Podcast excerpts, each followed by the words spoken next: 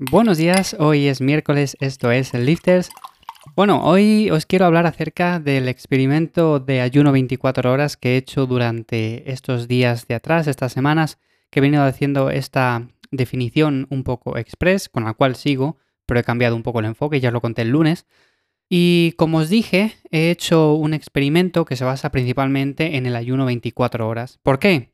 Bueno, pues porque nunca había hecho un ayuno tan largo y me gustaba eh, el hecho de intentar ver cómo repercutía eso, no solamente en el hecho de perder grasa, sino también cómo influía en la recuperación de los entrenamientos, en el rendimiento de dichos entrenamientos y demás.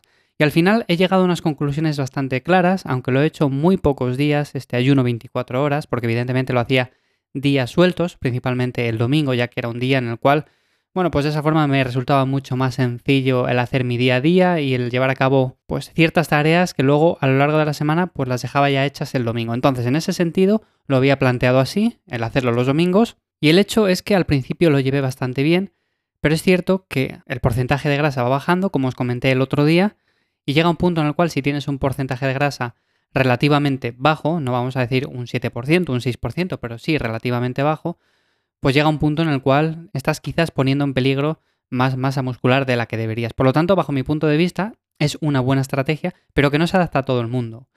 No se adapta a todo el mundo porque hay personas que tienen un porcentaje de grasa ya bajo o hay personas que no están acostumbradas a hacer ni siquiera un ayuno de 16 horas. Por lo tanto, si nunca habéis planteado un ayuno de 16 horas, no os planteéis hacer un ayuno tan largo porque lo vais a pasar mal. Yo ya había probado ayunos de 16, incluso más largos, entonces, como me había encontrado bien, pues supuse, ya pensé que digo, a ver, si lo alargo un poco más, tampoco va a ser gran cosa. O sea, quiero decir, en los entrenamientos yo creo que voy a rendir, así fue, de hecho rendí perfectamente bien. Y en cuanto a la pérdida de grasa, no sé, así que vamos a probar, vamos a ver lo que conseguimos. En cuanto a la pérdida de grasa, ya os digo que prácticamente la misma, por no decir similar.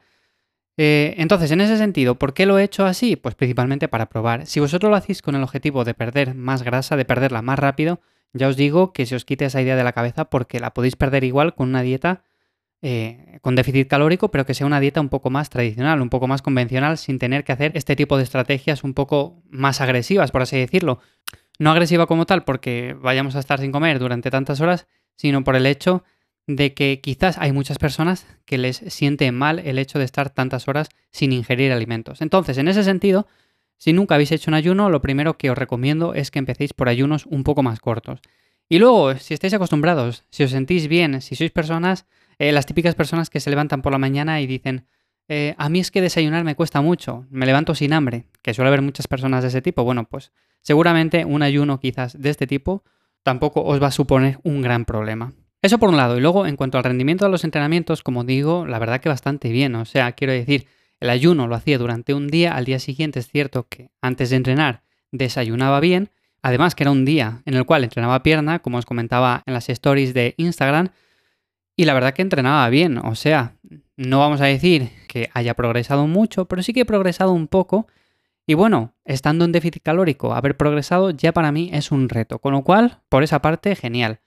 En cuanto a la pérdida de grasa, yo os digo que básicamente la misma. Otros años he probado protocolos diferentes. De hecho, ahora mismo estoy haciendo algo que he hecho en años anteriores porque me ha ido muy bien y por lo tanto lo voy a repetir este año y ya está. Estaré quizás dos, tres semanas más y ya está. De hecho, como yo el porcentaje de grasa no le subo mucho a lo largo del año, tampoco me cuesta mucho definir.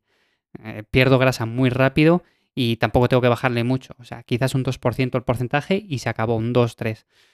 Entonces, en ese sentido, pues el hecho es que el ayuno 24 horas se le recomienda a personas que estén adaptadas a ayunos un poco ya largos y que se encuentren bien, que sean personas que tengan flexibilidad metabólica. Evidentemente, a personas que estén acostumbradas a hacer seis comidas diarias, que esas seis comidas diarias contengan quizás eh, cierta cantidad de carbohidratos, que no estén acostumbradas a dietas altas en grasas también y bajas en carbohidratos, bueno, pues todo eso al final influye de una manera significativa. No vamos a ser capaces de hacer un ayuno tan largo porque lo vamos a pasar muy mal.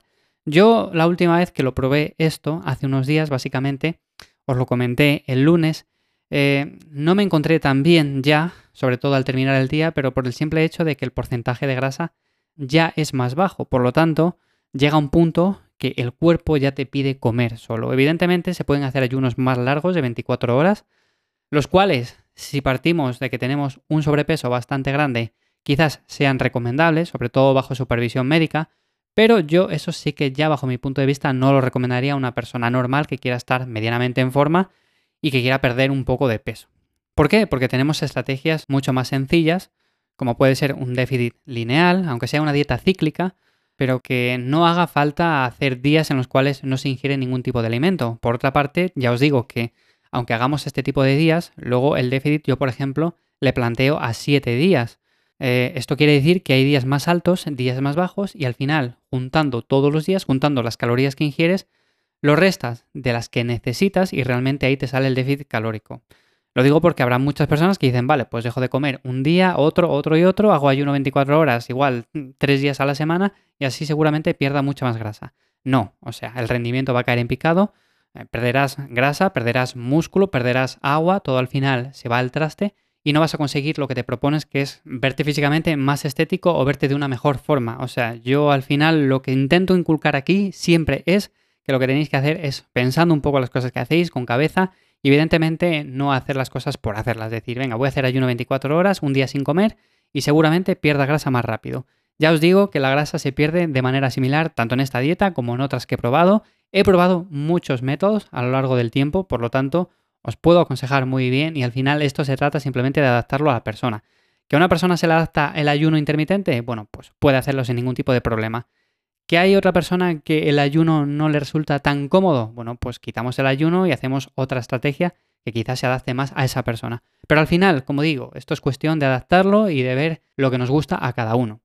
Yo al final ahora estoy haciendo una cosa diferente, como digo, una cosa que he hecho años anteriores que me ha ido bien, no se trata ni de ayunos intermitentes ni de nada por el estilo, ya está hecho el experimento. Estas son las conclusiones básicamente muy resumidas.